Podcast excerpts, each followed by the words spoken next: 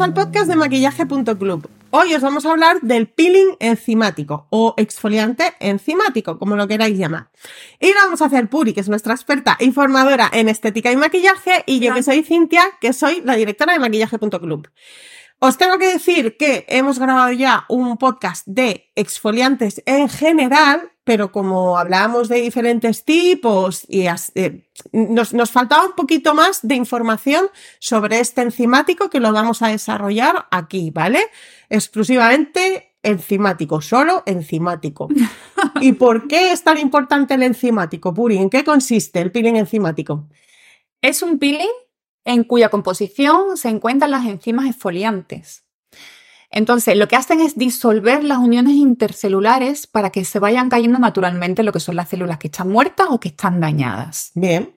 ¿Y qué tipos hay? Porque dentro del peeling enzimático tenemos diferentes enzimas, ¿no? Que salen de diferentes. Sí, sí, sí, Hay bastantes, pero entre las que son más usuales suele ser la papaína, evidentemente de la papaya. Sí. la bromelina de la piña y, por ejemplo, la cistina que sale del higo. Y estas son las más comunes, ¿no? Son Sobre las más todo comunes, la papaya, esa que Sí. más recomiendan los dermatólogos también. Vale, ¿por qué escoger el peeling enzimático en vez de otros peeling? ¿A quién beneficia más este peeling enzimático?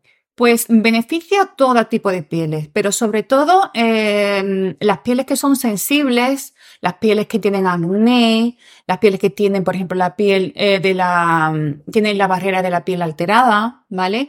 Se benefician sobre todo este tipo de pieles aparte de las demás. ¿Por qué? Porque es un peeling que simplemente tenemos que exponer sobre la piel, no tenemos que masajear, no tenemos que arrastrar. Es un peeling suave que no va a hacer daño a la piel. Claro, en las pieles con acné que has dicho, por ejemplo, no convendría un peeling mecánico porque estaríamos moviendo todas las bacterias por toda la piel. En las sensibles, no uno químico porque sería demasiado agresivo. Y sin embargo, con este lo tenemos como todo resuelto, ¿no? Exactamente. Es el más suavecito de todos, además. Actúa en las primeras capas de la epidermis.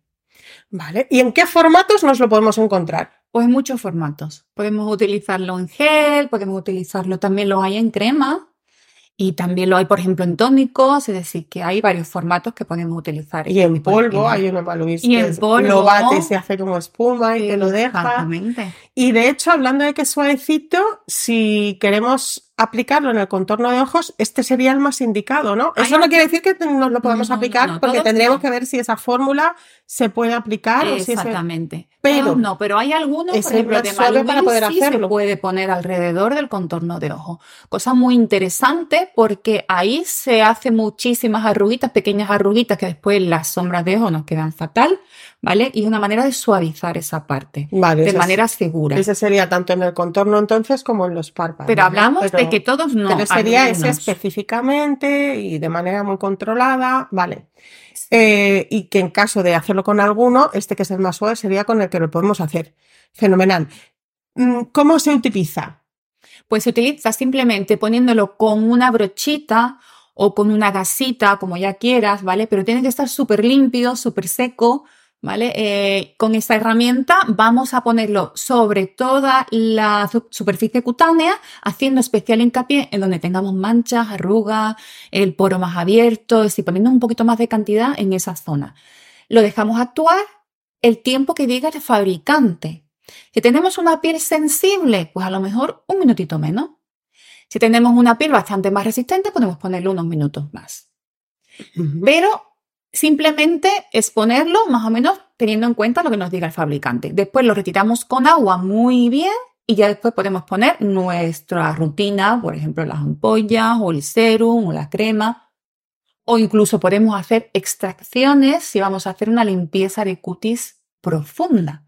Lo que no podemos es combinarlo con vapor, lo digo por las esteticistas, ¿vale?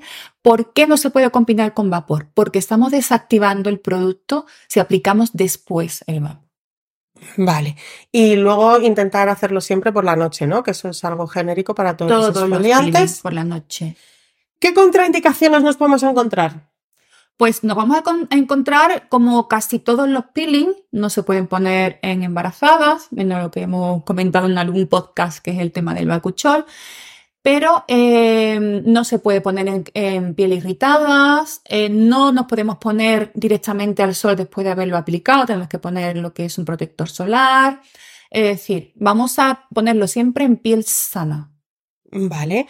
Y luego, por último, el tema de la doble exfoliación, este es ideal para hacerla. ¿no? Ideal. ¿Cómo lo haríamos? Porque tiene sus reglas también. Sí, sí, sí. Date cuenta que como, digamos, disuelve el cemento intercelular de las células, lo que hacemos es aflojar esas células para que vayan cayendo de manera, digamos, como más rápida. ¿Qué hacemos? Primero vamos a poner el enzimático y después cuando esas células ya están como, llamo, como a punto de caerse, vamos a poner el físico, vamos a hacer un masaje, vamos a arrastrar todas esas células extras, son lo que te digo que están ahí como a, a punto de caer, con lo cual va a ser mucho más efectivo y también más suave. No podemos mezclarlo con otro tipo de, por ejemplo, de exfoliante como puede ser un químico, porque ya sería demasiado químico y ahora encima un exfoliante físico no se llevan bien. Sin embargo, el enzimático y el físico sí se llevan bien. Y cuando digo de físico me estoy refiriendo a aquellos que tienen granulitos en su composición. Sí, de hecho hay un producto de Milla que tenemos que tiene esa doble exfoliación posible porque en sí es enzimático, pero también tiene Es muy interesante. Sí, Ese en, interesante. en un solo producto y lo puedes aplicar de las dos maneras, de una, de otra o con esa doble exfoliación. Y ya sabemos que que, que vamos a tener varios beneficios. La piel más luminosa, el piel más permeable a la hora de utilizar los productos posteriores, se va a ver menos las arruguitas porque se va a alisar la piel, las manchitas, es decir, que pues, todos los beneficios de un peeling. Y el uso sería también, o sea, por- aunque sea el más suave, eso no quiere decir que nos lo podamos poner todos los días, ¿no? No, Ahí también no. vas a tener cuidado dependiendo del tipo de piel. Sí. Eh, las pieles grasas, como siempre, pues las beneficiadas, podemos hacerlo un par de veces en semana.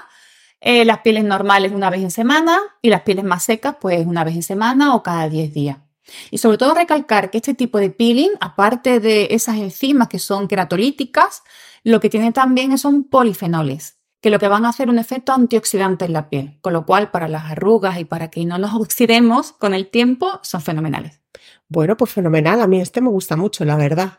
Para meterlo en la rutina es muy cómodo, porque Sí. es que te lo pones, te olvidas unos minutitos y a seguir con tu rutina con máxima renovación celular. Así que nada, nos vemos en el próximo podcast. Espero que os haya gustado y hasta pronto. Adiós. Hasta luego.